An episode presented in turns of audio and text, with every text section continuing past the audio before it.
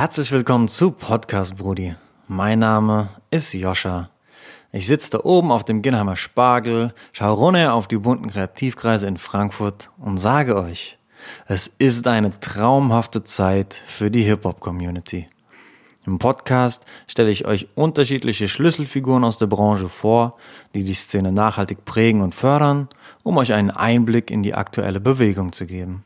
Viel Spaß damit. Podcast Brudi. Man kann ausrasten, aber in, sozusagen zusammen in, in der Community. Also es geht immer sozusagen um den Leitfaden des Be High, Be High on Life, Be High with your friends.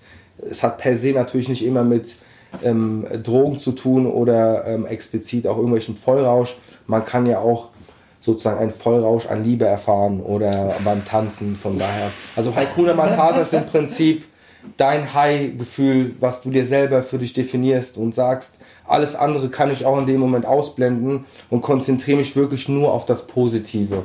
Und das ist Haikuna Matata. Podcast Brudi. Das Movement Haikuna Matata schreibt sich das Motto Live Free, Die Hippie auf die Fahne. Dieses Motiv zieht sich durch ihre neueste Streetwear-Kollektion Freedom Birds genauso wie durch ihre Partyreihe Peace Riot. Dabei sucht Pikes als Gründer und DJ immer nach neuen Möglichkeiten zur Weiterentwicklung der eigenen Spielfelder.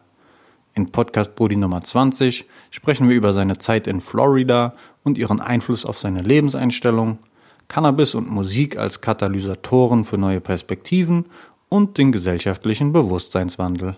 Podcast Brudi. Herzlich willkommen zu Podcast Brudi Nummer 20. Ich freue mich, meinen nächsten Gast begrüßen zu dürfen, Pikes von Haikuna Matata. Ich sage auch herzlich willkommen, Yoshi. Vielen Dank, dass du den Weg hierher gefunden hast.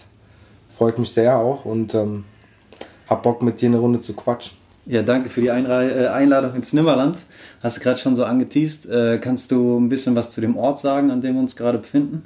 Ähm, ja, genau, klar. Also wir sind ähm, geografisch gesehen in Seligenstadt an der Grenze ähm, zur bayerischen Seite hier. Also ich habe sozusagen links von mir Aschaffenburg, ähm, Seligenstadt natürlich auch noch Hessen, rechts von mir Hanau, Frankfurt. Und so ist natürlich auch der Weg nicht weit in die Main-Metropole für mich. Ähm, wie du ja auch selber, glaube ich, festgestellt hast auf dem Weg hierher. Wohl wahr. Genau. Und ähm, das ist so ein bisschen dein Raum fürs Schaffen? Wie kann ich mir das vorstellen? Exakt, also wir sind ja hier sozusagen in einer Art ähm, einem kleineren Hütte, wenn man so will, in einem kleinen Haus ähm, an einem, am Main gelegen direkt.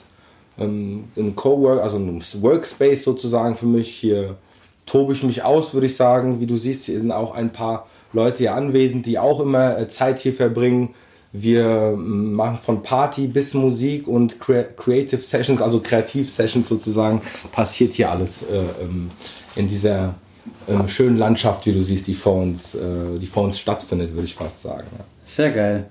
Ähm, bevor wir auf die ganze Musik und die Klamotten und das ganze Haikuna Matata-Ding äh, genauer eingehen, möchte ich ähm, auf eine Zahl äh, anspielen, die in deiner Insta-Bio zu finden ist. 772.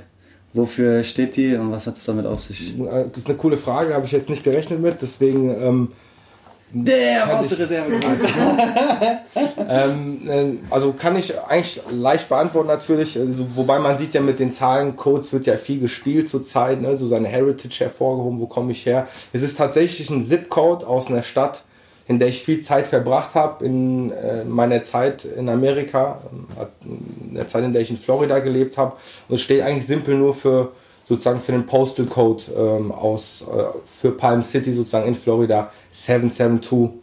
Ähm, auch die Cellphone Numbers, also die, mhm. die ähm, Telefonnummern fehlen klassischerweise mit 772 an. Und ähm, ist eine Zahl, die mich sozusagen geprägt hat und mich immer wieder auch wahrscheinlich sprichst du mich vielleicht auch durch das Tattoo hier gerade an, ähm, immer auch auf meine Beine dran erinnert, ähm, ähm, sozusagen, wo ich sage immer, wo mein, wo ich mein Herz gelassen habe und ähm, die Seele sozusagen wieder Anschluss finden muss irgendwann eines Tages. Okay. Wie, wie, wie, wie, wie kannst du deinen Weg kurz umreißen von quasi äh, 772 zu 069 zu Selingstadt? Ähm, ist das ein roter Faden oder warst du die erste Lebenshilfe in, in Amiland und dann warst du hier? Äh, kannst du das irgendwie kurz äh, umreißen, was so die, ähm, die, die Punkte waren, an denen du quasi schon viel Zeit verbracht hast. in die Station, die Ja, genau, die. Station. Ähm, ja, man kann sagen, also gerade dadurch, dass ich äh, einstiegs schon erwähnt habe, mir hat, hat es glaube ich auch bei unserem kurzen Call vorher erwähnt, dass es mir wichtig war, sogar, dass wir uns hier sehen, weil das gerade auch die Gegend für mich eine prägende Zeit am Anfang war. Ähm, man ist hier auch nicht weit von Hanau, gerade in der, äh, sagen wir mal, in der Jugendzeit. Ähm, wenn man hier ein bisschen, sagen wir auch in der Gegend unterwegs war, auch Babenhausen ist ja kein beka unbekannter Ort. Ähm, der ist hier sozusagen einen Kilometer eine Stadt weiter praktisch. Ähm, und dort gab es früher immer Airbases. Also man hat sehr früh Kontakt. Ähm, ganz normal gab es da Soldatenstädte praktisch. Ähm, es gab einen Chicken Wings Laden, es gab Dealerships äh, hier um die Ecke. Also man war ja schon sehr früh mit der Kultur damals, gerade mit der, mit der amerikanischen Kultur, ist man sehr früh in Kontakt gekommen. Und ähm, das hat so ein bisschen natürlich schon mal die ersten Dinge losgetreten in Bezug auch auf Musik. Ähm, man hat natürlich auch die Musik aufgeschnappt und später eigentlich kam es dann sozusagen zu einer ersten Reise auch, äh, damals nach New York für mich. Ähm, familiär, äh, sozusagen familiärer Besuch. Und ähm, natürlich, du bist da mit jungen Augen oder als junges Kind, die Augen reißen sich auf. Man steht da an diesem Broadway, so war das damals im Prinzip, als wir dann da ankamen und ich war natürlich mitgerissen. Ähm, Ich habe damals, glaube ich, noch gar nicht so direkt verstanden, wo ich bin, sondern einfach nur, hier passiert viel und ähm, nach einer, also es war sozusagen ein Kurztrip, man war nicht lange dort, aber das hat mich sozusagen nie wieder losgelassen, kann man sagen. Und das war dann sozusagen der spätere Beweggrund nach meiner ähm, Schulzeit, auch währenddessen schon immer zu sagen, okay, wenn die Schule vorbei ist, dann ich gehe in die USA oder fahre nach New York und versuche mich da irgendwie, also wirklich ganz ähm, naiv erstmal auch gedacht. Und ähm, Das heißt, die Schule hast du hier gemacht und dann für weiterführende Kram. Genau, insofern erstmal bis zur 10. Realschule, hab dann später, das kann man ja sagen im Anschluss dann kurz erwähnen, also ähm, die Schule dort teilweise angerissen und kam später wieder für das Abitur zurück. Also deswegen ist es so, so, man kann gar nicht so wirklich, sagen, eine rote Linie, weil ich eben dann mal Zeit dort verbracht habe, später auch zurück musste aus den USA sozusagen. Und dann hat sich für mich dann auch ergeben, dass ich dann zum Glück das Abi machen konnte, also trotzdem aber die Erfahrung vorher mitnehmen konnte, genau. Ähm, es fing eigentlich dann simpel an, dass ich auch natürlich Familie immer genervt hatte damit, dass ich jetzt den Weg gehen will. Und schlussendlich auch erstmal nicht wirklich ernst genommen wurde, um ehrlich zu sein. Und gerade das hat mich natürlich auch motiviert, irgendwo wirklich so eine Art rebellische Haltung auch zu entwickeln und sagen, okay, viele in meiner Klasse wollten damals irgendwie zur Banklehre oder ähm, verschiedene andere Wege gehen und ich habe da schon irgendwie gesessen und habe da teilweise gar nicht zugehört, weil ich gesagt habe, ich will irgendwie auch erstmal wo weg und äh, das habe ich später im amerikanischen Konzert übrigens gemerkt, dass man, dass es für mich viel zu früh war, auch zu entscheiden, was will ich eigentlich machen. Und das war dann auch nochmal natürlich ein Katalysator dafür, dass ich gesagt habe, ich fasse mir ans Herz und ähm, gehe den Schritt. Und ich hatte eben Verbindung äh, nach New York und habe eben diesen Schritt gewagt und daraus entstand dann alles weitere. Aus New York bin ich dann später nach Florida, um dort zu bleiben und sozusagen auch äh, legal, wenn man so will, musste ich äh, mich an der Schule anmelden, ähm, hat ein Sponsoring sozusagen eine Host Family an die Seite bekommen äh, und so fing es im Prinzip an und ähm, bin dort meinen Weg gegangen dann später. Genau. Wie alt bist du? Aktuell 31, 31, 89er? so erst. Äh, 90er hier. Wundersch- Wunderschönes Geburtsjahr. ich- Aber hallo.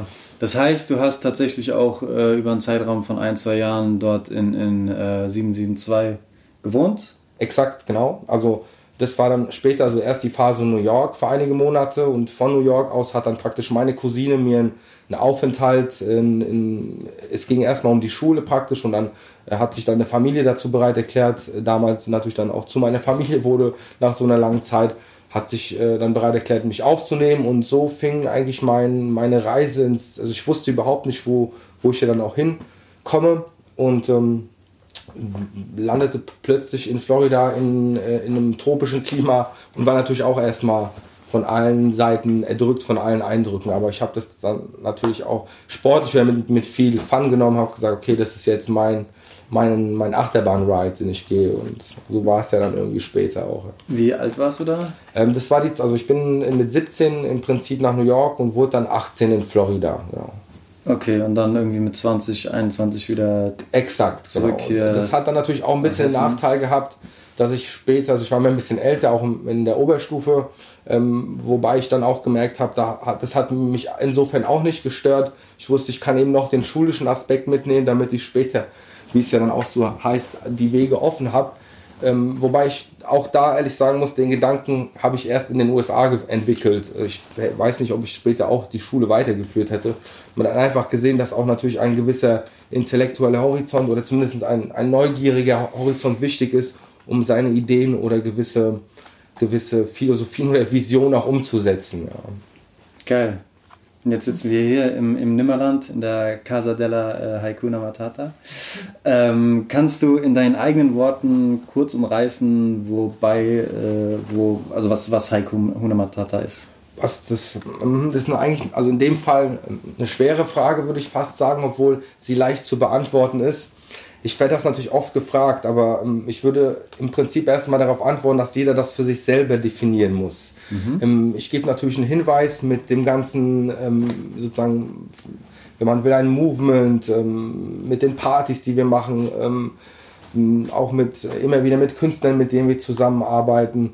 Die Message, die wir natürlich verbreiten, in erster Linie ist, ähm, so simpel erstmal runtergebrochen, wie wir sie auch oft äh, in, in, unseren, äh, ob das auf den Partys ist, wir machen den Peace Riot sozusagen. Die Botschaft ist also, äh, man kann ausrasten, aber in, sozusagen zusammen in, in der Community. Also es geht immer sozusagen um den Leitfaden des Be High, Be High on Life, Be High with your friends.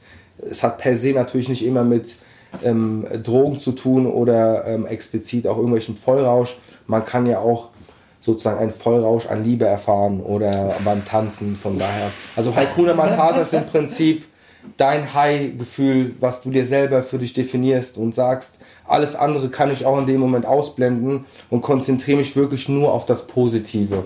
Und das ist Haikuna Matata. Nice. Einen konkreten Auswuchs hast du schon angesprochen, eben die Partys, auf die wir noch zu sprechen kommen. Aber was ich gerne jetzt ansprechen würde, wäre äh, das ganze Fashion Game, das ganze Streetwear-Gedöns. Wie ähm, bist du dazu gekommen? Wie seid ihr dazu gekommen, äh, eigene, ja, eigene Designs äh, rauszuhauen?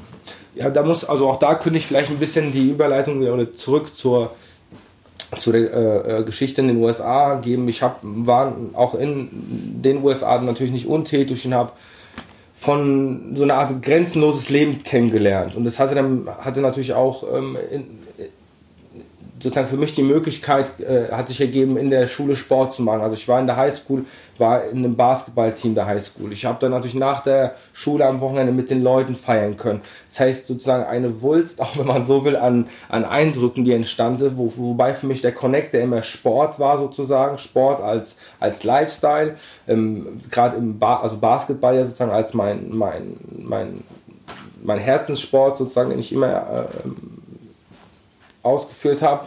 Und ähm, musikalisch, weil es natürlich immer wieder auch Partys gab am Wochenende, wie man es dann auch aus den Filmen so kennt, so ging das dann auch zu. Und das hat natürlich auch was mit einem gemacht. Man hat ständig Sachen aus, aufgeschnappt ähm, und habe dann in der Geschichte eben, wie ich dort auch ähm, zur Schule ging und ähm, sozusagen mein Leben gelebt habe, mir dummerweise mal das Schienbein gebrochen. Und das heißt, ich konnte daraufhin gar nicht mehr so meine sportlichen Aktivitäten ähm, verfolgen war am Anfang natürlich erstmal auch deprimierend. Ja, haben wir mal so auch in der, dem Team aufgestellt und äh, auch, das hat natürlich auch was mit einem gemacht. Ja. Die, in Amerika ist der Teamgeist nochmal ein ganz, wird nochmal ganz anders hervorgehoben. Und ähm, fiel mir natürlich erstmal schwer, aber das hatte eben die Konsequenz, dass ich mich dann weiterhin vertieft habe eben in diese Cross-Themen, also Sport, Musik, Mode ist ja im Prinzip ein Conglomerate, wenn man möchte, mhm. äh, das voneinander ähm, sich inspirieren lässt und äh, gerade jetzt auch, was die letzten 10, 20 Jahre passiert, das sieht man das ja auch, ähm, wie schnell da sozusagen die Welten verwachsen sind miteinander. Ähm, auch das hatte, hatte eben, ich, ich muss natürlich ein bisschen ausholen, weil auch Musik speziell ein Thema war, ähm, und sozusagen die Überleitung zu den Textilien ich war vorher sehr limitiert, was ähm, musikalische Geschmäcker angeht. Wirklich viel auch dem Frankfurt-Film hier aus der Gegend kommt. Azad Leben, das war mein mit und der erstes eine Platte, die ich daheim habe. Also immer interessiert, eigentlich immer von Neugier getrieben, mhm. wenn man so möchte. Und die Zeit dann, äh, um jetzt wieder den Bogen zurückzuspannen, dass ich nicht mehr so viel sportlich aktiv sein konnte und habe ich dann eben so den, habe ich mir den Fokus verlagert und mich immer mehr in, in solche Themen einfach reingefuchst. Da war ich aber auch noch weit entfernt von Gründung irgendwelcher Labels, wie in dem Fall, oder Movements, sondern, aber ich habe mich mit den Themen auf jeden Fall auseinandergesetzt und hat auch selber immer für mich so ähm, den Anspruch, ein neues, cooles Jersey zu haben oder für ein Team, was, für was mein Herz schlägt, damals die New York Knicks. Ähm, und so hat man sich natürlich auch schon sehr früh mit den Materialien irgendwie befasst und so fing es ein bisschen an, auch in der Zeit, ja. Okay, nice. Ja, jetzt äh, vom 1.10. bis zum 8.10. gibt es einen Pop-Up-Store in Aschaffenburg mit der wahrscheinlich neuesten Hakuna Matata Kollektion davon gehe ich aus. Das ist aber nicht die erste, sondern das ist äh, eine von, von vielen, die schon rausgekommen sind. Was äh, war quasi so dein erstes äh, echtes Hands-on-Projekt und was ist deine Rolle dort? Mhm. Quasi, du hast quasi die Materialien hast du schon angesprochen, du hast schon Designs angesprochen. Ähm, reist du durch die Welt und guckst dir verschiedene äh, Roh-T-Shirts an oder sitzt du hinter Photoshop und malst die Designs? Ähm, wie kann ich mir das vorstellen? Die Frage beantworte ich natürlich auch sehr gerne. Also um vielleicht auch mal den Werdegang der Haikuna-Geschichte an und für sich zu verstehen, warum wir dann auch Textil oder warum das auch zu einer Textilform wurde ich meine, auch es hat sich immer viel bewegt bei uns. Es, es gab Members, es gibt sozusagen auch former Members. Es gibt Leute auch immer wieder, die, da, die dazu kamen, die sozusagen dadurch auch ihren eigenen Weg gegangen sind. Und ähm, so habe ich natürlich auch dann wieder Menschen kennengelernt, die in der Textilbranche viel tiefer waren als ich. Und ich hatte damals eben dieses auch ähm, ähm, kleine, sozusagen ein kleines Musikmovement mit ein, zwei Produzenten und ähm, Musik, Musikern sozusagen. Das, jeder hat natürlich ein bisschen so ein Ding gemacht und ähm, ich hatte diesen Namen einfach auch stehen, der mir übrigens mal auf einer Techno-Party sozusagen kam, weil alle sozusagen in ihrem Film waren. Und ich habe mir gedacht, ich bin Haikuna, während ihr anders swerft. Und so ist es eigentlich mal entstanden, sozusagen als Konterbewegung. Und ähm, ähm, genau, und habe dann diesen Namen gehabt und Leute um mich herum auch äh, zu erwähnen. Äh, Tim Field, äh, ein wichtiger Partner an meiner Seite und auch Cedric aus Berlin, Rü, ähm, die, die sozusagen, also es gab dann sozusagen eine, eine fließende Überleitung. Der Name war, war ja die ganze Zeit da und auch von der von, von dem Partner wurde ich encouraged zu sagen, ey, äh, das müssen wir durchziehen, mhm. Äh, das ist eine gute Idee sozusagen auch. Also ich hatte immer wieder erwähnt, ich will das mal auf einem T-Shirt haben und eigentlich danach ist das so eine Art, ich kann nicht erklären eigentlich, was danach passiert ist. Wir haben ein paar T-Shirts gemacht und seitdem reitet man sozusagen auf der Welle der Liebe, der, der, ähm, Wave of Love. Äh, der, sozusagen der Menschen, die sagen, ich bin bereit, auch ein T-Shirt zu kaufen oder das zu unterstützen, ähm, weil im Prinzip ja auch sozusagen das Endziel irgendwann mal, auch wo ich sage, ein viel größeres ist und jeder, der sozusagen ein T-Shirt kauft, ein uns, der investiert auch irgendwann in ein gutes Projekt. Von ah. daher, also ähm, da sind wir übrigens auch schon dran. Ich kann jetzt noch nicht direkt sagen, mit welcher Organisation wir schon äh, die ganze Zeit in Gespräch sind. Da möchte ich das natürlich auch auf sozusagen, äh, dass es ein, ein ordentliches Fundament hat und nicht einfach, ich helfe jetzt dem und dem, weil es kommt manchmal auch ein bisschen hastig. Es soll auch nicht das im Vordergrund stehen, sondern aber auch auf Dauer natürlich der Give Back Gedanke. Das treibt ja auch Haikuna schlussendlich voran, wirklich ein bisschen auch der Robin Hood Gedanke zu sagen, wir machen unser Ding. Jeder, der Bock hat und, und, und, und einen Teil äh, beisteuern möchte, der ist willkommen. Meine Philosophie ist, niemanden in, per se auszuschließen aus irgendetwas, sondern ähm, wenn du Bock hast oder ähm, sagst, ich liebe das Leben sozusagen auch einfach gesagt und, und, und lass mich nicht gerne irgendwie limitieren oder lass mir auch nicht sagen, was ich nicht machen soll dann bist du eigentlich oder hast du unsere Philosophie verstanden. Okay. Das heißt, du bist jetzt nicht explizit für äh, die Designs zuständig oder explizit dafür, ähm, jetzt die, die, die, die, quasi, äh, die, die Materialien zu organisieren, sondern es ist mehr so eine Connector-Rolle, dass du quasi die, die Fäden miteinander verknüpfst und vielleicht ein bisschen. Doch, also ich würde schon sagen, ja, hast. Ähm, ich habe schon viel selbst in der Hand. Ich kann es eigentlich so mal ausdrücken wenn ich ein Rapper wäre, hätte ich das, glaube ich, gerappt, was ich mittlerweile umsetze auf Klamotten. Also so, ich kann nicht rappen, deswegen mache ich es nicht. Also sage ich, würde ich gerne das, was mir im Kopf herumschwirrt, auch die, sagen die, die Botschaft, die wir senden wollen und auch ich senden will mit dem Team. Ich will da auch immer explizit sagen, dass es, ich muss da aufpassen gerade, weil du mich auch persönlich fragen stellst gerade zu Haikuna, aber das ist ein Team, wir sind eine, sagen auch eine Menge Leute mittlerweile, die an einem mhm. Strang ziehen, also kann ich da natürlich nicht mehr von ich sprechen.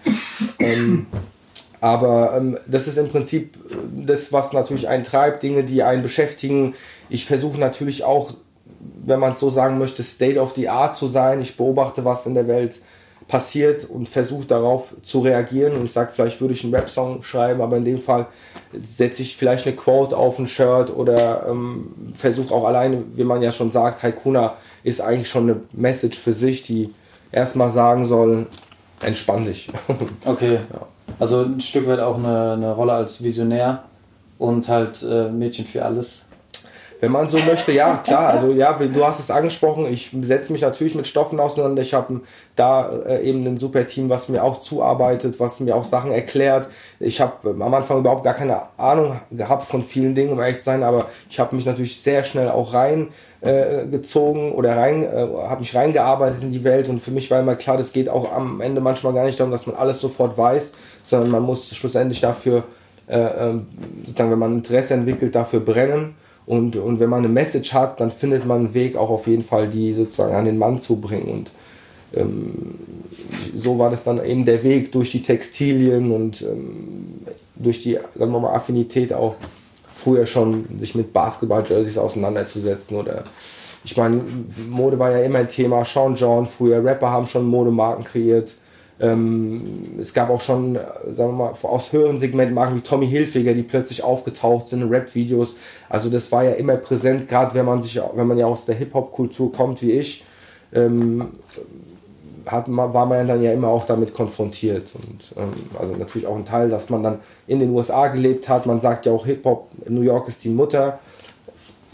Hip-Hop sozusagen und das hat natürlich auch die Zeit, die ich dort verbracht habe, hat auch auf mich gewirkt in sehr frühen früher Phase. Und da hat man eben, so viel ich jetzt auch gesagt habe, dann merkt man, wie viele Stationen da einen natürlich auch beeinflusst haben und die mich dann sozusagen auch immer getrieben haben. Ja, Eindrücke, vielleicht nochmal kurz erwähnen, eine Kollektion, die wir dann zusammen auch gemacht haben mit, äh, mit Tim Field. Wir haben die Bohemien genannt. Bohemien war ja nichts anderes aus dem 17. Jahrhundert, wenn ich mich jetzt richtig informiert hatte, dann auch ähm, ein, ein, ein wandelnde Intellektuelle. Also mir geht es jetzt per se nicht um Intellektuelle, den Aspekt, sondern Leute, die durch äh, die Welt reisen, sich die Welt anschauen, zurückkommen und praktisch den Leuten davon erzählen und im Prinzip jedem auch sagen, du kannst das genauso. Ja. Nice, sehr, sehr nice. Ähm, du hast jetzt schon ein paar Mal das Team angesprochen, das so äh, um Haikuna Matata herumkreist. Ähm, kannst du das umreißen, wer da alles dabei ist und äh, inwieweit die dort ähm, helfen? Ähm, ja klar, also vielleicht hat, sie hat ja mal anfangs gesagt, vielleicht kann man ja alle Leute einladen zum Podcast, dann wollten wir das natürlich ein bisschen äh, vielleicht zur Eröffnung äh, auch äh, limitierter halten, aber ähm, klar, also es gibt, ich könnte jetzt vielleicht gar nicht anfangen und aufhören, es gibt eine Menge Leute, die sozusagen auch mal äh, ähm, denen ich sozusagen gerne auch mal eine Möglichkeit geben würde, sozusagen dazu was zu sagen, was wir machen. Es gibt den Julian, jeder hat sein AKA wie den Peacekeeper, es gibt die Anna, ähm, es gibt den Benedikt, es gibt den Tim, es gibt den Cedric, also ich könnte wirklich on and on gehen, den Mirko, Leute, die mit uns ähm, praktisch videogra videografisch arbeiten. Ich habe ähm, um da auch vielleicht an diese Frage von die vorhin anzuknüpfen, wer denn auch Designs macht. Also ich arbeite im Prinzip mit, wenn man so möchte, mit Designen aus der, aus der ganzen Welt. Das klingt jetzt erstmal natürlich ähm, so, aber ich hab, bin mit jemandem in Argentinien verbunden, mit dem ich sehr geile Flash manchmal habe. Stunden telefoniere, Ideen durchgehe. Ich habe äh, jemanden hier nach, also nach Schaffenburg eben über den Main äh, hinüber geschaut, ähm, der, ähm, der mit mir viel zusammenarbeitet. Die Ideen entstehen meistens aus meinem eigenen Kopf. Also ich habe irgendwas, was mich meistens umtreibt, nicht loslässt, äußere ich, manchmal kribbel ich was an. Ähm, und dann wird es sozusagen ins Grafische umgesetzt. Und dann gibt es dann in ein, eine Station später kommt dann der Videografiker und dann kommt der sozusagen der, der die Homepage bei uns ein bisschen äh, sozusagen zusammenhält oder sich um die Homepage kümmert. Also es ist Mittlerweile geht es ja, wie ich anfangs so gesagt habe, gar nicht mehr alleine und es ist organisch gewachsen über die Zeit. Ich kann heute gar nicht mehr erklären, wie alles so auch vielleicht im Einzelnen zusammenkam. Die Vibes waren da, äh, jedes Mal, wenn man aufeinander getreten ist und ähm, wie du schon sagst, heute, heute sitzen wir hier und ich darf darüber reden. Das ist für mich natürlich auch eine, eine Ehre irgendwo, ja. Ähm, ja. Geil. Ähm, ist, kann ich mir das dann vorstellen, wie so ein, äh, ihr habt so ein Daily Huddle, um 9 Uhr ihr telefoniert und besprecht, was für, äh, für Aufgaben zu tun sind? Oder ist es mehr so ein loser Zusammenschluss, der einfach getrieben wird von der, von der, von der Markenvision? Wie sieht quasi so die, die äh, Arbeit in einer normalen Haikuna-Woche aus? Natürlich auch eine interessante Frage. Also ich sage immer, Teamwork makes the dream work. Das heißt, natürlich muss man viel miteinander sprechen und zusammenarbeiten.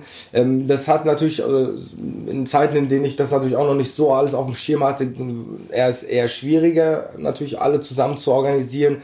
Aber ähm, auch da, um nochmal ein Zitat nachzuwerfen, make it look easy, sage ich manchmal auch. Also es sieht dann später, versteht man, okay, man muss gewisse Dinge zusammenhalten. Man muss sich an ähm, Outlook-Mails halten, viel. Also ist, der, der Prozess hat natürlich schon vor ein paar Jahren angefangen, aber Haikuna gibt's ja auch schon eine Weile und ich habe eben auch da mich mit der Zeit äh, ähm, immer mehr reinfinden können und mittlerweile macht es auch Spaß, wie du eben sagst, mal Skype-Konferenzen zu organisieren und das passiert auch natürlich mittlerweile in Routine. Ähm, sonst wären viele Dinge nicht möglich und ähm, auch jetzt gerade die ja in Vorbereitung sind, wie du schon richtig erwähnt hast, äh, wir haben jetzt auch mehrere Pop-up-Stores hintereinander praktisch in Monaten versetzt, die wir öffnen. Das hat viel Arbeit sozusagen auf sich und da muss man organisiert sein. Und in den feinen äh, Minuten, die es dann manchmal auch gibt, ähm, erlebt man mich natürlich dann auch anders, wenn man mich kennt. Also auf Zack. Also im, im Prinzip, also schon gechillt eher, aber ähm, ich spreade natürlich die Lauf äh, grundsätzlich und sagt, ähm, jeder sollte Party machen oder sein Leben feiern. Die, soll, man soll das auch noch nicht falsch verstehen. Ich sage, wenn man Party macht, ich sage auch manchmal zu meinen Freunden, lass Party machen, dann meine ich auch, lass das Leben feiern und das hat manchmal auch nicht damit zu tun. Ja, ich kann mir aber schon Ähm. vorstellen, dass es so eine gewisse äh, Projektmanager-Rolle in dir gibt, wo dann äh, auch mal gesagt wird, hier, zack, wir müssen es erledigen, das muss fertig werden. Genau. Oder, ja, Ist nicht immer die gemütlichste, wie man weiß, aber ähm, ja, es ist, es ist eben aber auch die Kunst, glaube ich, am Ende mit all diesen Feelings auch umzugehen, sage Ja. ich ehrlich. Für mich ist das krasser Lernprozess, weil man, wenn man mich gefragt hätte vor ein paar Jahren, ob ich solche Wege gehe, ich glaube nicht so direkt. Also natürlich wusste ich schon immer irgendwie, ich bin gedriven von gewissen Dingen, aber klar, irgendwann wird es auch ernst auf der anderen Seite. Ähm, und ähm, ich glaube, man wäre nur dumm, wenn man es nicht dann in dem Fall äh, sozusagen verstehen würde und dann auch alles ähm, in die We Wege leitet, damit Dinge sich auch professionalisieren auf der anderen Seite, weil ich meine, wenn man sich all- auch Musiklandschaft anschaut, Videos, viele denken ja auch, dass dann, oder ich will natürlich nicht sagen viele, sondern manchmal denkt man ja auch, dass vieles durch Zufall passiert. Es ist oft nicht so, vieles ist oft akribisch auch natürlich ausgefeilt und erst danach präsentiert und wir sind sehr detailverliebte Menschen. Ich habe lange an, wie du vielleicht gerade siehst, an diesem Chanel als auch gesessen und so schöne Flockung. äh, richtig, und da kann ich manchmal nicht schlafen, welche Farbe ich nehme, also ob es rot oder grün ist. Und das sind natürlich Sachen, die dann auch, ähm, aber die wichtig sind und äh, trotzdem dann irgendwann ja entschieden werden müssen. Okay, nice. Ähm, du meintest, dass du äh, auch irgendwie einen, einen guten Überblick hast über den Markt und versuchst dich äh, zu informieren, was links, rechts, oben, unten passiert, was State of the Art ist. Und ähm, bestellt, bis speziell was jetzt so Fashion angeht, ist, denke ich, Nachhaltigkeit ein Thema, was immer wichtiger wird. Ich kann da so ein bisschen von mir aus äh, reden. Ich, als ich jünger war, ich habe so wie dumm habe ich mir Schuhe gekauft und äh, Klamotten über Klamotten und über Klamotten und jetzt habe ich irgendwie drei Paar ähm, drei Paar Reebok Classics und bin sehr zufrieden damit. Äh, viele der Klamotten, die ich damals gekauft habe, waren einfach straight up Schrott, so richtig Müll. Und mittlerweile wünsche ich mir eigentlich, dass ich irgendjemanden finde, der geile Patches herstellen kann. Weil stell dir mal vor, du hast einfach ein geiles Patch und du hast irgendwie qualitativ hochwertige äh, Shirts, die du nicht nach dreimal waschen wegschmeißen musst. Und dann kannst du immer, jeden Tag kannst du sein neues Outfit äh, zusammenstellen durch Patcherei. Ähm, wie weit äh, ist quasi dieses äh, äh, Thema für Haikuna Inwieweit spielt es eine Rolle? Man, Stichwort Ökotech würde man vielleicht sagen, also Ökotextilien auch in, in, in der Hinsicht. Also hm, ist auch natürlich jetzt hier nicht mit einem Satz vielleicht zu beantworten, ähm, was man aber sagen kann, dass sich allgemein ja, wenn man richtig hinschaut auf der Welt, viel tut in Richtung ökologischer Prozesse, also im Prinzip ähm, ob das jetzt in die Autoindustrie ist. Ne? Man mag ja gerade auch in die deutsche Autoindustrie schauen, wo man sich fragt, warum baut denn Tesla gerade ein Werk in Berlin und nicht vielleicht irgendeine deutsche Automarke. Also ohne das jetzt, ähm, vielleicht bin ich da auch zu wenig versiert, aber das fällt einem natürlich auf und das Gleiche zieht sich sozusagen in alle Branchen und man hat das natürlich auch in der Textilindustrie. Ähm, ein Punkt, der unglaublich wichtig ist. Ich würde, würde jetzt behaupten, dass gerade im Startup-Bereich befasst man sich natürlich gerade zu Anfangs viel mit Materialien. Wir gehen in so eine Richtung, ähm, die praktisch ähm, ich würde jetzt vielleicht auch eine Art Geschäftsmodell vielleicht direkt ähm, nennen, benennen können, woran ich selber sozusagen auch arbeite.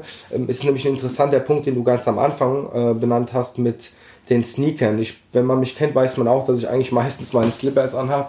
Und äh, wenn dann äh, das höchste Gefühl auch manchmal Chucks heißt, auch dieser Crossover zwischen, sagen wir mal, in dieser Modewelt zu sein, weil ich befasst, ich kenne natürlich Virgil Abloh und Jerry mm. Lorenzo und ähm, ähm, die, die auch nachhaltig gerade die, die ganze ähm, Haute Couture-Industrie beeinflussen, prägen oder auch verändert haben. Auf der anderen Seite aber natürlich die Humbleness zur, zur, zum Textil, Thema Ökotech und so weiter, dass man darauf achtet, woher kommen die Sachen, wer produziert sie, wenn, wenn du sie schon dort oder dort produzierst, für wie viel, also das gibt's es gibt ja mittlerweile Konzepte, ähm, ähm, die ich aufzeigen könnte, die am praktischen Online-Shop und es wird ganz genau gezeigt, also sogar Button für Button, Teil für Teil, wo kommt denn ähm, äh, der Stoff her, also eine praktisch eine Transparenz schaffen, mhm. sind da so Themen.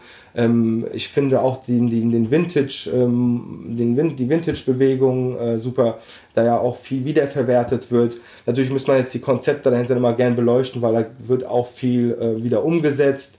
Ähm, man könnte da vielleicht auch günstigere Konzepte finden, wenn ich manchmal sehe, dass auch sehr teure Vintage-Sachen angeboten werden. Aber zumindestens die Wertigkeit bleibt der, äh, des Textils bleibt dort und es wird nicht gesagt, nur weil etwas in den 80ern hergestellt wurde, was man offensichtlich natürlich auch Vintage Revivals sieht die letzten Jahre, dass es per se nicht äh, ähm, wertloser ist. Also das sind, äh, wie du merkst, gibt es glaube ich viele Aspekte in dem in dem Thema dahinter auch, die wichtig sind. Ähm, und ähm, ja, ähm, es ist ein Zukunftsthema. Größere Companies können sich natürlich da mehr mit noch beschäftigen und ins Thema reingehen. Ähm, wir sind ein wachsendes Unternehmen ähm, was genau speziell sich auch mit dem Thema auseinandersetzt ständig und äh, unsere Zukunft auch hingehen wird. Natürlich immer mehr ähm, ja, sozusagen in Ökostoffe. Wir haben ja auch das Thema Hanf, was vielleicht auch eine Überleitung ist, was da ja per se äh, auch kein kein schlechter, kein schlechter Stoff ist. Da tut sich ja viel, also auch allgemein in der Hanfindustrie, Thema Cannabis, wenn ich mal nur schaue, äh, wie das auch kommerzialisiert wird im Moment und äh, ähm, durch Teesorten. Man, ich laufe durch ein Penny und sehe auf einmal eine Hanfwurst vor mir liegen. da, ähm, also da tut sich viel. Also Thema Hanf ist ja auch in der, in, in der Textilbranche äh, ähm, nicht uninteressant und ja. Das, das Hanf quasi als Materialstoff für Exakt, das gibt es ja schon. Es gibt auch speziell natürlich Firmen, die nur so produzieren. Ähm, genau, das gibt es natürlich auch. Nice. Ähm, wie viele Stücke werden zum Beispiel von dem, von dem ähm, Pulli gemacht, den du gerade anhast? Du mhm. trägst so einen weißen Longsleeve-Pulli mit einem grünen Haikuna College Patch Stick. kann man sagen, Patch. Patch. Freedom Birds. Bestickt, jawohl. Äh, Habe ich geguckt, die Friedenstaube. Bei uns heißt die Friedenstaube und auf Englisch heißt die Freiheitsvogel. Exakt. Das Aber ist dasselbe Ding. Ja, genau. Also auch natürlich da ähm, das so translated auf die Art und Weise für mich, äh, die Freedom Birds. Eigentlich ist das angenehm, wie du sie, richtig schon siehst, für, aus der Zeit äh, von mir in der High School oder später auch. Ich war für eine kurze Zeit auch auf dem College. Ähm, deswegen habe ich die Kollektion im Prinzip gemacht. Ich habe ein, ein, Team, ein fiktives Team erschaffen für, für Haikuna, was sich auch jetzt äh, sozusagen weiterentwickelt in eine, in, eine, äh, in eine Mannschaft und deswegen, du siehst eigentlich nur den Vorboten des richtigen Logos, das bald kommt, in, in eine Art ähm, also Team-Logo, nun will ich da jetzt auch noch nicht so viel verraten, aber du siehst im Wir Prinzip, sehen, wenn wir sehen. du siehst im Prinzip sozusagen ein Alumni aus ähm, den Jahren, in denen ich in den USA Aus, selber, aus der Haikuna High. exakt, da, ist, da hast du die Brücke geschlagen sozusagen. Geil. Äh, Wie viele ähm, Pullis werden produziert? Da bin ich der Frage vielleicht jetzt? ausgewichen gerade. Das Ich kann dachte, sein. Es, es fällt dir nicht auf. Also ähm, ich muss sagen, ähm, das kann man eigentlich einfach beantworten. Ich mache auf im, auch im Moment und ich habe es auch in naher Zukunft nicht vor, nicht Sachen für die Masse. Mhm. Also wir sind limitiert in unseren Kollektionen oder in unseren Drops, äh, die es gibt. Ähm, da kann man sagen, da reicht mal ähm, ein Wurf von bis von 100 Teilen bis zu 300 Teilen. Das variiert. Ähm, ja, aber das, das, da auch gibt es keine Limits, manchmal auch darüber. Ähm, in, insofern, dass ich aber sage, natürlich ähm, schmeiße ich nicht damit um mich. Also ähm, auch bewusst nicht, einfach weil auch viel, in, gerade auch natürlich in einer Art Startup ähm, äh, Phase ähm, ich gewisse Dinge auch nicht eben tausendfach machen Mm, ja, möchte, klar, sondern klar, einfach klar. limitiert und es ist mir auch lieber so zu sagen, immer wieder auch was Neues m, sozusagen zu, zu erfinden oder äh, Neues zu ähm, äh, zu designen oder auch neue Projekte zu machen und nicht dann eine längere Sache lange ziehen. Ich muss ehrlich sagen, ich hätte, ich glaube, ich habe die manchmal denkt man so, man hat die Lebenszeit nicht für die Ideen, die man hat und da muss man natürlich dann auch priorisieren und eins nach dem anderen abarbeiten. Aber genau daran wird es dann, glaube ich, nicht scheitern bei uns, dass wir, dass uns die Ideen ausgehen. Deswegen nein, am besten mh, versuche ich die Sachen auch limitiert zu lassen äh, und ähm, denkt mir oder wir denken uns dann wieder neue Sachen und Kollektionen auch aus und ja, kommen mit neuen Sachen um die Ecke sozusagen. Nice. Ähm, weil, wo werden die Klamotten gemacht? Ist auch eine gute Frage. Ich kann sagen Handmade in Europe, also Handmade sozusagen, Handmade in Europe. Je nachdem, welches Teil man macht, also die Sachen werden veredelt hier in Europa, in verschiedenen Ländern, das kann man sagen. Ähm, aber ich habe ich arbeite mit einer Stickerei in Berlin zusammen, ich arbeite mit einem Drucker in Portugal zusammen. Also es kommt darauf an, wo man welches Teil herstellt und wo man Stoffe bezieht. Ähm, genau, je mehr man natürlich auch da in den Markt schaut, es gibt dann äh, den Blick in die Türkei und so weiter. Also da gibt es ähm, Möglichkeiten, gibt es natürlich genug, sozusagen auch. Äh, wenn man eine Idee hat und äh, sagt, wo kann, wo kann ich das, so fängt, fängt das ja meistens an und ich muss auch sagen, so fing das bei uns an. Ich habe nicht irgendwie in die, in die Türkei geschaut am Anfang, sondern ähm, um mich herum äh, im Prinzip Sachen organisiert. Die ersten T-Shirts waren Rohlinge. Ist mir eigentlich an dieser Stelle vielleicht auch wichtig zu erwähnen. Ähm, die es sind eigene Schnitte, die wir machen. Ich arbeite mit einem, mit einem Schneider zusammen, auch der die Sachen mit uns konzipiert. Und ähm, es ist auch nicht von der Stange sozusagen. Also jedes Etikett, was man drinne sieht, ähm, ist erstellt und äh, sozusagen auch ähm, durchgearbeitet. Und jedes Teil im Prinzip, was man sieht, ist gepickt vorher und, und zusammengestellt. Okay. Also die, der, der Pulli an sich kann jetzt auch schon äh, eine, eine Reisegeschichte erzählen. Kann man sagen, er ist eine Europareise durchgegangen. Ja. Äh, Multikulti äh, Pulli Jawohl. quasi. Geil. Veredelt in Deutschland, das kann man dann natürlich auch erwähnen und deswegen auch Made in Europe gesagt. Ähm, ja. Sehr schön. Äh, ein weiterer Aspekt, den du angesprochen hast, ist Hanf oder Weed. Äh, ist auf jeden Fall ähm, auch ein, ähm, wie soll ich sagen, Element, was ganz oft auftritt, wenn man sich jetzt die Social Media äh, Kanäle von zum Beispiel dir oder Hak- Hakuna Matata ähm, anguckt. Inwieweit verändert sich äh, deine Wahrnehmung von Musik, wenn du high bist im Vergleich zu, wenn du nüchtern bist? Also Oder ändert sie sich überhaupt? Das kann ja Das war, sein, wollte ich sagen. Also ich würde dann fast äh, auch da keine Lim also Limitierung setzen, weil im Prinzip, ob es jetzt, ähm, also ich würde nicht per se sagen, ich müsste jetzt äh, ähm, high sein äh, und Musik hören, um die Musik anders zu fühlen. Aber was natürlich auch, ähm, ob ein Indica oder ein Sativa macht, ist, äh, ist, ich würde behaupten, es führt dich nochmal in andere Zonen rein, sozusagen. Du hast nochmal ein freieres, dein, dein, dein Kopf entwickelt sich sozusagen freier in, in, in Tönen oder in Richtungen, die dich dann sozusagen beeinflussen der Musik. So geht es mir zumindestens. Das hat dann auch nicht immer mit diesem Happy-Aspekt für sich zu tun, sondern natürlich, man, äh, klassischerweise kennt man das ja, dass man dann grinst, aber man, weil man sich ja gerade eben vertieft in eine Welt reinweibt Und ähm, ob das jetzt eben bei Hip-Hop-Musik ist oder ähm, wie ich ja schon äh, so kurz erwähnt hatte, dass auch die USA viel musikalisch mit mir getan haben. Ob jetzt Rockmusik, ich gehe unglaublich gerne auf Rockkonzerte. Äh, meine Lieblingsband Tame Impala kann ich nur empfehlen. An dieser Stelle sollte man sich unbedingt anhören. Äh, kennt, kennt man, glaube ich, auch mittlerweile auch schon. Und äh, da gibt es unzählige Bands. Ich höre auch gerne Hardcore, äh, also Metal, Metalcore, ähm, Devil West Prada sind so Bands aber ähm, wie ich auch schon erwähnt hatte, Techno-Musik ist nicht verkehrt und ähm, ja, mit einem Joint oder ich so benenne ich es dann halt auch jetzt, ähm, ist es definitiv auch manchmal ähm, ein, ein, eine andere Wahrnehmung der Musik natürlich auch, klar. Ähm, wenn, wenn ich high bin, ähm, dann ist so mein Körpergefühl intensiviert. Ich merke das krass, weil ich so, äh, ich nenne es immer Baustellen oder Stellen, die besonders viel Aufmerksamkeit brauchen, so was so äh, Sportverletzung in meiner Schulter angeht. Und ähm, dann ist meine Aufmerksamkeit für diese Stellen krass äh, geschärft. Oder äh, wenn, wenn ich das jetzt auf die Musik beziehe, ähm, dass ich mich so tunnelmäßig da rein verlieren kann und fokussieren kann und dann, keine Ahnung, ich stretche mich manchmal eine halbe Stunde und habe nicht gemerkt, dass ich mich eine halbe Stunde stretche, weil ich da so drinne war. Mhm. Oder ich höre halt Musik und dann merke ich auf einmal so, oh, Wow. Ich, halt ich sehe, du lachst dabei. Das heißt eigentlich als ja, also da sehe ich ja schon, dass das einen positiven Effekt dann mit den Menschen auch macht. Also wie auch mit allem sollte man im Leben Maß und Mitte, sagt ja, sagt man ja manchmal auch. Also eben auch gezielt einsetzen, ähm, wie du schon oder wie wir auch schon besprochen haben. Und dann ist das, glaube ich, auch in Ordnung. Und äh, da finde ich auch schon die Überleitung auch dafür, dass ich mich dafür eben dadurch stark mache. Es ist ein, es ist ja subtil auch, wie du sagst, taucht es bei uns auf. Ah, das. Hi, Kuna.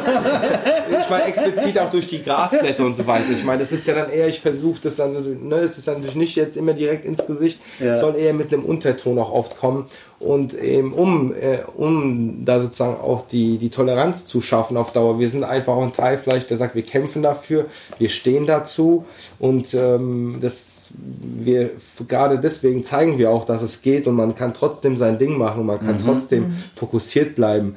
Das ist zum Beispiel eine ganz wichtige Message, die ich auch ähm, äußern will.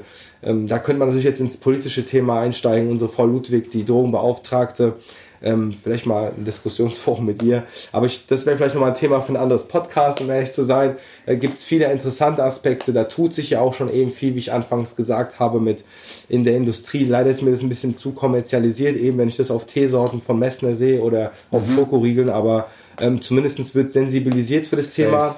Und ähm, wenn man sich auch die Geschichte der, des Verbotes anschaut, ähm, Lars fällt mir da ein, ähm, Eisinger, der das, mhm. glaube ich, mal eine, durch die, es war eine Kompensation der Prohibition der 20er Jahre, als Alkohol mal verboten war. Und seitdem ist es irgendwie ein Thema, dass, dass ähm, Hanf oder sagen wir mal auch der Anbau und so weiter ja verboten ist oder eine straflich, ja. straflich äh, unter Strafe gestellt wird. Und ein Anfang wäre schon zumindest mal, dass man entkriminalisiert, ja, also dass man zumindest mhm. nicht die Leute verfolgt und äh, ähm, terrorisiert, sagen wenn man mal einen Joint irgendwo raucht. Auffällig ist ja auch, dass das in Deutschland von Bundesland zu Bundesland auch anders gehandhabt wird. Du ja. musst wissen, dass man in Berlin wahrscheinlich am Kudamm irgendwo oder woanders auch immer äh, ähm, eher einen rauchen kann als in München auf dem Marktplatz. Und mhm. wenn wir da nochmal irgendwie für alle eine einheitliche Regelung hätten, zumindest die Angst mal wegfallen würde. Das würde vielen Menschen helfen und nicht nur, ähm, wie es auch von vielen irgendwelchen Politikern dann auch dargestellt wird, von äh, Einstiegsdrogen, die dann irgendwo Leute, nee, es gibt Menschen, denen hilft es auch im Leben und ich sage therapeutisch eingesetzt. Das passiert, muss ich an dieser Stelle ja auch erwähnen, gibt es ja man, jemand, der sich um darum bemüht, der schafft es heutzutage, würde ich auch sagen, sich ähm, ähm, sozusagen zu legitimieren fürs Rauchen mhm. durch die Krankenkassen oder wie auch immer. Ja. Aber das ist auch nur ein Teil dieser ganzen Sache, deswegen auch meine Message an jeden, der zuhört, wenn ihr die gleiche Meinung habt oder das ähnlich seht, dann sollte man immer dafür einstehen, im Rahmen, wie man kann. Nicht jeder kann das, wir leben ja auch in einem ähm, Land, glücklicherweise, die da auch, also ne, die Gesetzeslage ist ja auch nicht einfach, man darf sich sowas auch nicht schnell verscherzen, Thema Führerschein und so weiter, aber zumindestens stark sich machen für das Thema, weiterhin sensibilisieren. Es gilt an uns, die Smoker-Szene ist manchmal, wie ja auch dann ähm, vielleicht, ne, man vermuten würde, auch ein bisschen ähm, langsamer in dem Sinne. Vielleicht bräuchte es noch mehr Köpfe, die sagen, hey, wir rauchen, aber wir sind trotzdem pfiffig und organisieren die Leute noch viel mehr, also viel mehr, ähm, viel mehr Zusammenarbeit, viel mehr Zusammentun und ähm, dann, Mhm. wer weiß, was in ein paar Jahren passiert, Nice. ähm, auch in dem Thema dann. Ja. Also ich bin auf jeden Fall bei dir, dass ich äh, das Gefühl habe, dass sich da viel ähm, verändert. Ich habe ein halbes Jahr in Holland gewohnt und ähm, so keiner meiner äh, holländischen äh, Mitstudierenden oder vielleicht ein oder zwei haben gekifft. Für die war das alle, die hat es überhaupt nicht gereizt, die hat es nicht gebockt. Das heißt, die ganzen äh, äh, ähm, äh, wie nennt man das? Also alle Nicht-Holländer, ähm, die, für die war das ein viel größeres Thema als die Holländer an sich. Und was ich dort unfassbar krass zu schätzen gelernt habe, ist, dass ich mich äh, mit den Sorten auseinandersetzen konnte. Weil hier, hier, du hast so ein, ein Ding. Du kaufst halt das, was gibt. So. Und dort, dann gehst du in den Coffeeshop, Indica, Sativa, hm, was ist das überhaupt? Okay, ich habe mal Bock, das zu probieren. Ich habe mal das zu probieren. Und dann hast du quasi äh, die Gelegenheit, ähm, auch zu gucken, was das mit deinem Körper macht, weil das wirkt ja auch auf jeden anders. Und quasi dieser, dieser Lernprozess, der wird äh, gehemmt, da wird dazwischen gegrätscht, wenn das quasi so äh, ähm, illegal ist und baut halt da so einen Angstkomplex drumherum, äh, weswegen manche Leute, die hier rauchen, halt auch irgendwie Paranoia bekommen, dies, das. Und das ist nervig und das ist halt, äh, eben weil ich den Vergleich mit Holland habe, ähm, es wäre gar nicht so schwierig.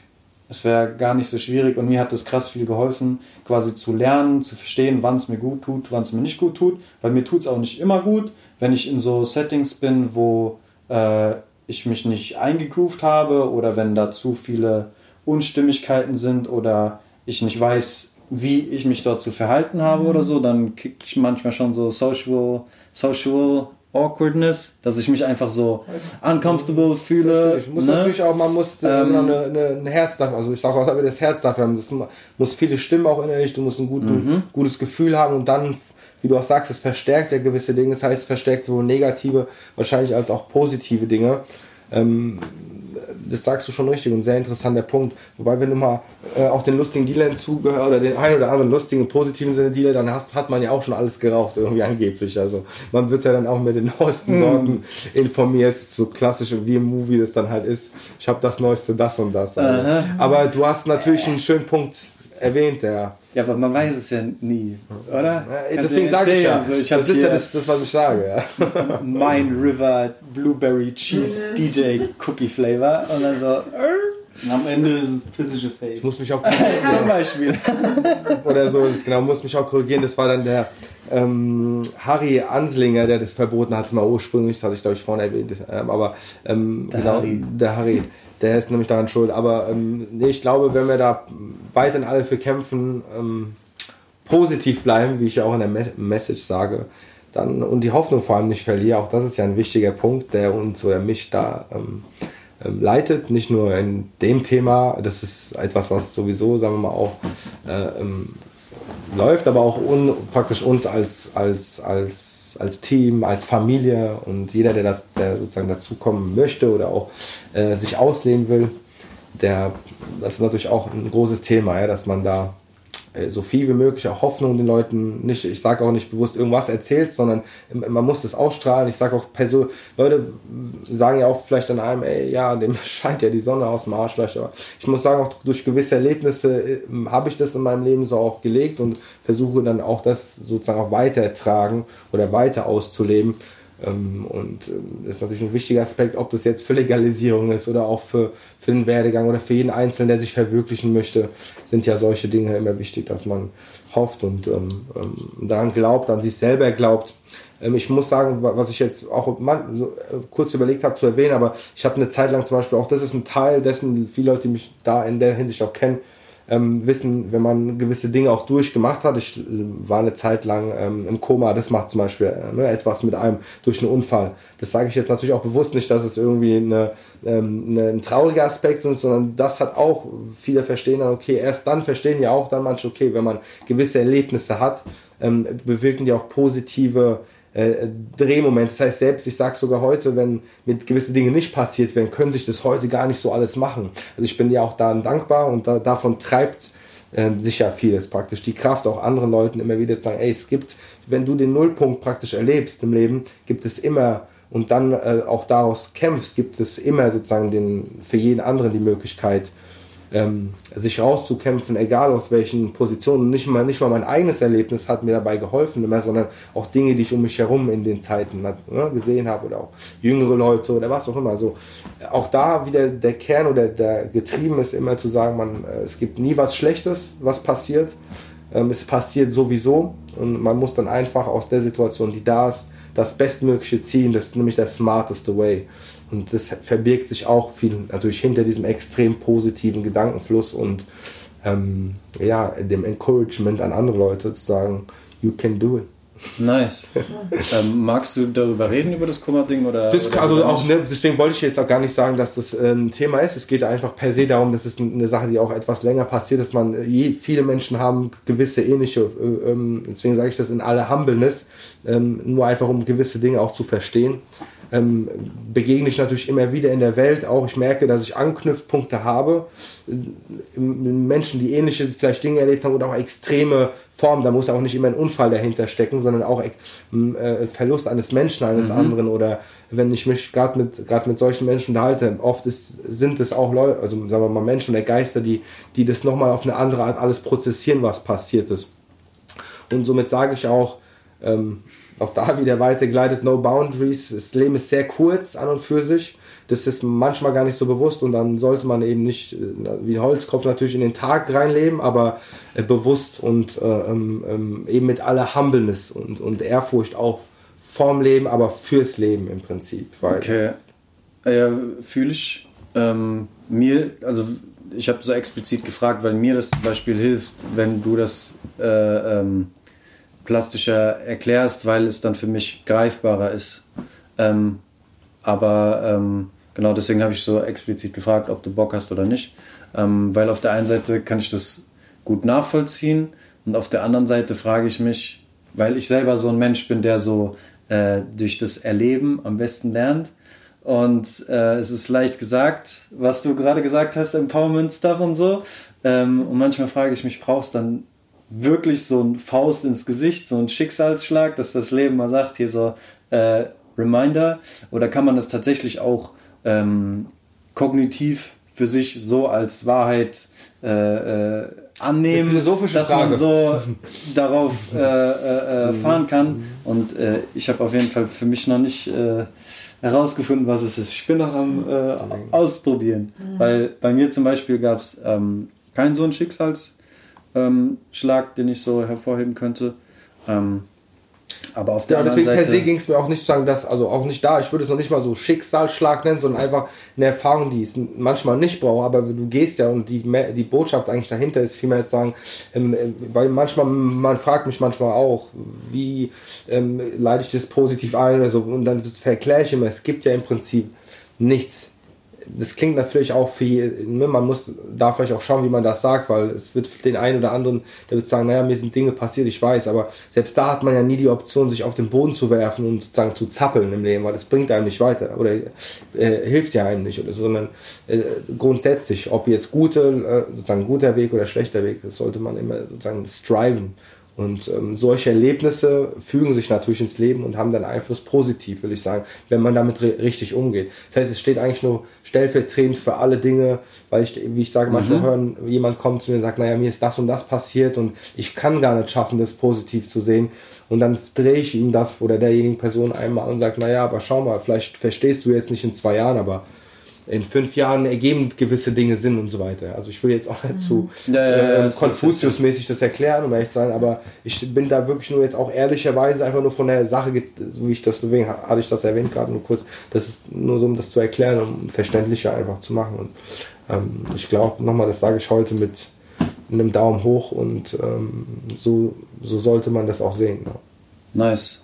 Also negativ, positiv ist ja ist eine, eine Bewertungssache. Und das mache ich ja irgendwie aus, aus meiner eigenen Perspektive. Und ähm, ich habe für mich äh, erlebt und gelernt, dass es mir einfach mehr hilft, wenn ich es annehme, so wie es ist, und dann äh, darauf aufbauend halt die nächsten Sachen mache. Und dann ist es gar nicht mehr zwangsläufig notwendig zu sagen, das ist jetzt schlecht oder das ist gut, sondern das ist so, ähm, die, diese, diese Bewertung, die wird halt immer nur von dir vorgenommen oder von Leuten um dich drumherum und für die Materie an sich brauchst du es vielleicht gar nicht. Nice. Deep Talk, Real Talk. ähm, wir haben jetzt schon sehr, sehr viele Felder aufgemacht und ich würde jetzt ganz gerne zu dem DJ-Ding rüberspringen. Ich habe mir in der Vorbereitung ähm, zwei Mixtapes angehört. Einmal war das das McFly 2020 Mixtape, das ist das aktuellste. Und ein weiteres ähm, Psychedelics Level 1 Mixtape, ähm, das kam ungefähr vor einem Jahr raus. Ähm, und in deiner Insta-Story habe ich gesehen, dass du demnächst auf dem Techno-Gig spielen wirst. Ähm, wie, wie kommt das zusammen? Dieses Psychedelic Mixtape war, was war das für ein Genre? Ähm, also ich also wenn ich dazu was sagen kann, ein bisschen, ähm, nicht jetzt so viel Philosophie war gar nicht dahinter, sondern ich war ein bisschen beeinflusst von einem Festival, auf dem ich auch mal war. Also natürlich habe ich, wie ich schon gesagt habe, immer verschiedene Genres irgendwann auch immer entdeckt, Techno oder auch in dem Fall auch ein bisschen Acid geleitete Musik. Ähm, ich muss sagen, im Tame Impala war da so an dieser Stelle auch ein Gruß an Chris, ein guter Schulfreund von mir, der mich dann immer, der mir diese Welten oft eröffnet hatte und ähm, mich auch so Festival wie Southside damals mitgenommen habe, wo auch viele Show auf Splash waren. Oder ne, die hatte man natürlich auch schon besucht, aber äh, das war ja immer so eine Kultur für sich. Aber ich habe dafür so, okay, welche gibt's dann noch? Und das war ein, ein, Aspekt davon, dass ich mich viel von auf Festivalmusik und den Vibes da beeinflussen lassen habe und im Prinzip eine Art ähm, auch Trip Tape konzipieren mhm. wollte in, oder auch eine Musik oder eine aneinander, also oder sagen wir mal ein Set, was es so in der Form auch noch nicht oder nicht so gedacht wurde. Vielleicht, wenn man sich's anhört, hört man das daraus. Ich weiß nicht, ein Jahr später wird vielleicht heute nochmal sozusagen auch noch andere Songs äh, oder Künstler mit einfließen lassen. Mache ich dann auch vielleicht demnächst nochmal. Weil ich hätte Lust, nochmal eben dieses, so in die Richtung nochmal äh, auch Musik zu machen. Und da findet sich eben die Seite von mir wieder, dass ich sage, ich bin da ja auch gern verträumt. Und das hört man auf dem Mixtape oder auf diesem Set. Ähm, da sind auch vermischte Songs. Ich habe auch mal ASAP Rocky ist ja mal auch unterlegt auf, auf verträumtere Sachen. Also per se auch da gar nicht so sich eine Limitierung gesetzt, aber vom Vibe verträumt LSD, wenn man auch ASAPs LSD kennt, dann findet man sich auch in dem Tape ein bisschen wieder mhm. von, den, von, von, von den Vibes, ja. Nice. Das sind ziemlich viele äh, Genres, die da zusammengebracht werden, so äh, unter, unter deinem DJ-Hut. Ähm, passt das für dich alles unter so einen so so ein Hip-Hop-Sammelbegriff noch? Oder ist das in dem Fall dann nicht mehr natürlich. Anders? Genau, in dem Fall nicht mehr, würde ich sagen, weil ähm, also klar, ich bin, äh, ich, ich Loco Dice ist jemand, der mich auch beeinflusst hat mal, auch als Techno-DJ. Ich glaube, der hat sich mal in seiner Beschreibung Hip-Hop Kung Fu Technomeister genannt. Das würde sich ein bisschen das wird ein bisschen passen. Also auch da, er hat wahrscheinlich auch gesagt, naja, ich lasse mich nicht ungern, also ich lasse mich ungern da reinzwängen, ich komme daher, aber feier das. Das hat man übrigens ja auch immer so als Hip-Hop-Head auf seinen Kicks gehört. Das hat mich eigentlich auch das erste Mal, er war eigentlich ein DJ, der mich da auch äh, sozusagen verändert hat musikalisch, weil ich habe plötzlich Biggie-Samples in seinen Techno-Sets gehört, während ich, oh. hatte um mich herum geschaut und keiner hatte wirklich so darauf reagiert, aber ich hatte dann gedacht, naja, wow, okay, geht also auch. Ne? Und habe das erstmal gar nicht prozessieren können oder mal ein Kanye West Sample oder so. Aha, und ähm, das war so, so was, was, was, wo ich hellhörig wurde und gesehen habe, es muss dann auch nicht immer nur Techno sein oder nur Hip-Hop, sondern gerade wenn ich an diese Haikuna ersten Phasen denke, wo ich dann auch mal an einem Cappy auf einem, oder äh, so klassischerweise mit einem Cap auf einem Techno-Event war und manchmal auch gefragt wurde, ob ich mich verlaufen hätte. Mhm. Also das fand ich auch ganz interessant, wo er immer auch dafür gekämpft hat, zu sagen, nein, also I love your culture, I'm here to study it. und ähm, nee, und lass mich ja dann auch mitreißen. Ja. Geil. Kommen aus der Hasenheide in Berlin, hat ein wunderschönes Wochenende. Ähm, ja. Sehr, sehr schön. Oxygarten Peggy Goo, wunderschön auch, ja. Geil. Ähm, hast du schon mal einen, einen DJ gesehen, der so Rockmusik aufgelegt hat? Also so Rockmusik-DJ? Ist ein, interessant, ist ein interessanter Aspekt, Entschuldigung. Ich hab, vielleicht kann ich das kurz erwähnen. Francesco, also Chess, auch ein, ein Rap-Künstler in der, in der, in der Hip-Hop-Landschaft, der auch hier vielleicht ein bisschen die Überleitung. Ich hatte mal hatte die Möglichkeit, der war dann als, als sozusagen Fan auf dem Splash und ein Jahr später wurde man ein, also hatten wir dann eine Einladung und am dritten Jahr, kurze Zeit vorher, habe ich ähm, im Chess, äh, äh, ähm, unser All-In-Chess sozusagen kennengelernt und landete plötzlich auf dem Splash auf der, äh, auf der Bühne und spielte eine Show für ihn. Also das war natürlich auch, da sieht man vielleicht auch diese Crossovers, die ich dann auch, also das hatte ich ja auch nicht geplant, sondern aus, aus, aus der Freundschaft entstand dann das Musikalische, dann auch äh, sein Splash-Auftritt, das hat für mich auch, war eine unfassbare Erfahrung, eine unglaubliche Erfahrung. Im Nachhinein ist auch so der Olymp, auch vielleicht nicht als Rap, als Künstler meine ich nicht, sondern auch, äh, auch die Menschen, die, die man ja oft nicht sieht, hinter dem Musiker, also als, als Show, äh, Show-Konzipierer oder die, die Lieder müssen sitzen und ähm, das war schon ein enormes Gefühl, ja, und auch die Crowds vorher zu motivieren oder mit denen vorher äh, zu interagieren. Da sieht man dann sozusagen die Liebe in der Musik. Es gibt kein freieres Gefühl oder kein schöneres Gefühl, als sozusagen Energie zu erzeugen, nach vorne zu werfen und sie sozusagen wieder zurückbekommen. Und das findet man sowohl im, im Hip-Hop als auch im Techno sozusagen. Und äh, da habe ich, weil um die Frage zu, zu closen, auch mich nicht versucht zu limitieren. Und ich war auch immer froh, dass die Leute um mich herum das so auch eher oder sich auch meine Kontakte und so entwickelt haben, dass ich wirklich im the best of both worlds sozusagen. Und weil du Thema Rock angesprochen hast, Francesco Chess ist auch ein sehr rock angehauchter Rapper. Und auch klar, also ich muss sagen, wir hatten auch schon sehr früher, auch wenn du ein bisschen in den Tapes reinhörst, habe ich versucht, Nirvana zu mixen ähm, mit, mit äh, ähm, Hip-Hop, mit Trap-Songs. Wenn man auch die Geschichte kennt, hat, hat das auch schon Aerosmith gemacht in anderen Formen. Also diese, diese Kollabos sind auch nicht neu, aber auch da im Hip-Hop ähm, hat man das ähm, nicht so oft gehört. Vielleicht deswegen die Frage, weiß ich nicht. Aber klar, ich bin mega, also Punkrock, geil, kommt ja aus England ursprünglich. Auch die Amerikaner haben sich dann ja davon infizieren lassen. Da gibt es ja so viele Felder, gerade die man hier wieder aufmachen könnte. Äh, Rest in Lil Beep, ähm, äh, den ich da sehr feier auf. Der hat da, also ähm, bewahre es vor TikTok, aber ähm, ähm, sozusagen als, als Song, aber er hat da schon auch zum Beispiel, er steht für mich soundtechnisch genau für das. XXX natürlich auch.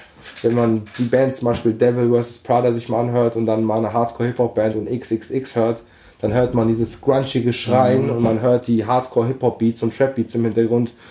Ähm, liebe ich, ja, also von daher. Und da könnte ich jetzt noch 20, 30 Bands aufziehen, glaube ich. Jetzt mal die bekannten vielleicht zu nennen. Nice, vielleicht machst du eine Playlist, dass die Leute sich anhören können. Wenn gewünscht ist, dann sollen die Leute das in einem Podcast dann irgendwie so ja, Mann. Äh, ähm, erfordern von mir. Wir sind ziemlich gut durch mit den, mit den Feldern, die ich äh, abklappern wollte. Ähm, abschließend äh, wollte ich dich noch fragen, ähm,